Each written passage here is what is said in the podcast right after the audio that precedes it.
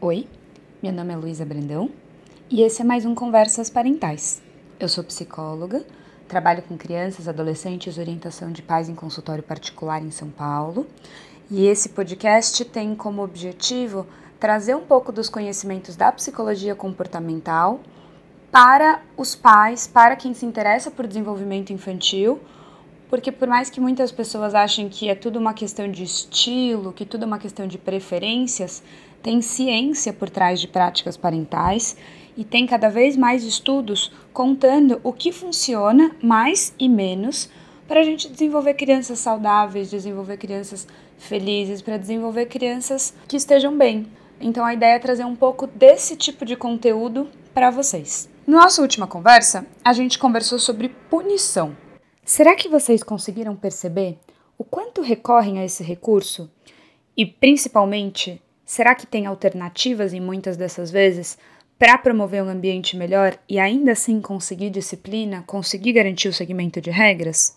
Hoje eu quero conversar sobre uma proposta de alternativa para prevenir situações que podem levar a punições. E essa proposta é falar de combinados, de como fazer combinados de uma maneira mais eficaz para que a gente não precise chegar na situação em que geralmente a gente recorre à punição. Então, o que, que eu estou chamando de combinado? Eu estou chamando de combinado quando a gente especifica para a criança que comportamento a gente espera dela e que consequências estão previstas para aquilo ser cumprido ou não. É muito, muito, muito importante deixar claro quais são essas consequências por um caso ou outro. Porque quando a gente está falando de combinados, a ideia é devolver para a criança uma escolha ela vai ter uma escolha por um caminho ou por outro. Como a gente está falando de escolhas, a gente tem que deixar claro que todos os, os, cenários que a gente propuser são cenários que são aceitáveis para a gente. Então, o que eu estou chamando de combinado é muito diferente de chantagem. O que eu estou chamando de combinado é muito diferente de ameaça. Numa chantagem, é assim: se você fizer isso que eu estou pedindo, eu vou te dar 10 reais. Um combinado não é isso. Um combinado também não é, por exemplo, se você não fizer isso, você vai ficar o seu, sem o seu videogame. No combinado, a gente vai propor os caminhos e descrever as consequências. Por exemplo, você tem duas escolhas aqui. Você pode arrumar o seu quarto antes do jantar e depois do jantar a gente pode brincar juntos. Ou se você escolher por arrumar, não arrumar o seu quarto até o jantar, depois que acabar o jantar, você vai ter que arrumar e não vai ter tempo de brincar hoje. E aí o que é importante? Você precisa garantir o cumprimento dos dois caminhos. Então, nesse cenário de exemplo que eu dei, no caso da criança não arrumar o quarto depois do jantar, você tem que encaminhá-la para o quarto dela e de alguma maneira garantir que ela arrume. E aqui não é usando a força. É muitas vezes, por exemplo, ficando na porta do quarto ou ajudando ela e começando a fazer junto, mas garantir, por exemplo, que ela não vá poder ligar o videogame. E é importante também que nós estejamos, né, que os adultos responsáveis pela situação estejam calmos e confiantes para conduzir isso sem virar mais um estresse, porque senão é muito fácil a situação desandar. Quais são elementos importantes para que um combinado aconteça de maneira mais eficiente? Como eu já disse, a gente precisa descrever as consequências para fazer ou não o comportamento solicitado. Precisa ser algo possível de fazer. Eu não posso propor para uma criança de 4 anos que ela arrume o quarto inteiro sozinho, por exemplo. Eu não posso propor para uma criança de 10 que ela arrume a cozinha inteira, sendo que tem lugares altos para subir, que tem coisas delicadas para arrumar e que ela não vai estar tá conta, muitas vezes não tem nem a coordenação motora fina o suficiente para fazer o que a gente está pedindo.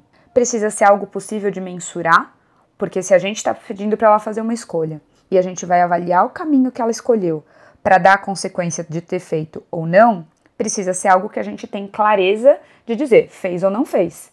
Então, arrumar o seu quarto, por exemplo, é algo muito vago. Porque a criança pode olhar aquilo e achar que ela arrumou, mas você não gostou da arrumação. E aí gera aquelas brigas de eu arrumei, mas você não fez nada direito. Então é muito melhor deixar muito claro, ao invés de arrumar o seu quarto, por exemplo, guardar todas as roupas que estão no chão, no cesto ou no armário. Aí sim é muito fácil de depois olhar. Tem roupa no chão? Não cumpriu. Tem roupa que foi colocada em outro lugar? Não cumpriu. Agora as roupas estão divididas entre armário e cesto? Cumpriu. Então, sempre ter muita clareza dos critérios. Outra coisa, colocar um tempo determinado. Arrumar o seu quarto até quando? Ah, eu vou olhar se você arrumou ou não hoje, depois do banho. E aí a criança tem tempo de se programar também. Porque uma coisa importante da gente lembrar é que cada um tem o seu tempo, que muitas vezes as crianças elas estão concentradas em algo que a gente pode achar menos importante, mas que vai ser muito frustrante também que ela interrompa aquilo para fazer o que você quer naquela hora só porque você mandou. Então, colocar um combinado num limite de tempo em que ela tenha tempo de se programar para fazer é importante. Então, pode ser daqui a uma hora eu vou checar, ou daqui a 10 minutos você vai ter ou não levantado para tomar banho, por exemplo.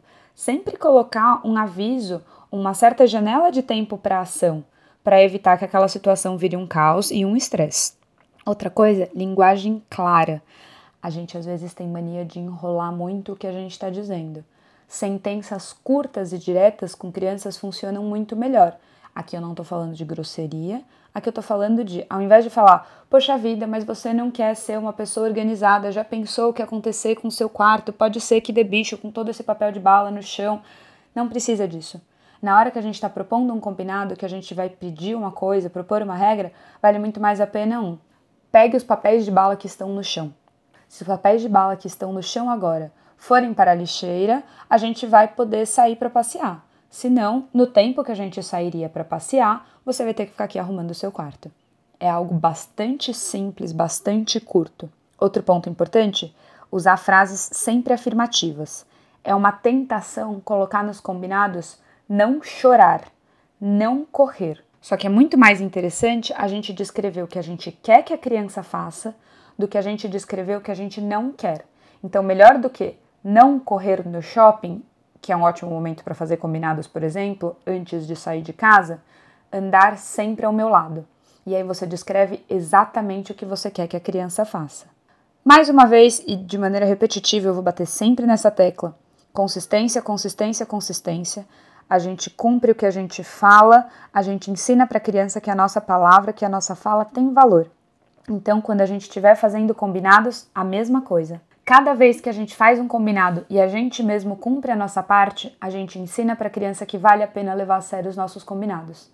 Se a gente não cumpre, rapidamente elas vão entender que aquilo é fogo de palha e que não vale a pena nem dar atenção.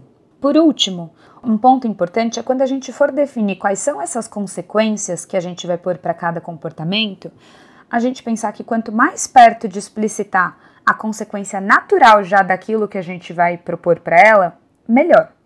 Então, por exemplo, a gente quer pensar num combinado para terminar a tarefa de casa ainda naquele dia. Um bom combinado, uma boa consequência é, por exemplo, se você terminar até as quatro da tarde, dá tempo depois de descer e brincar.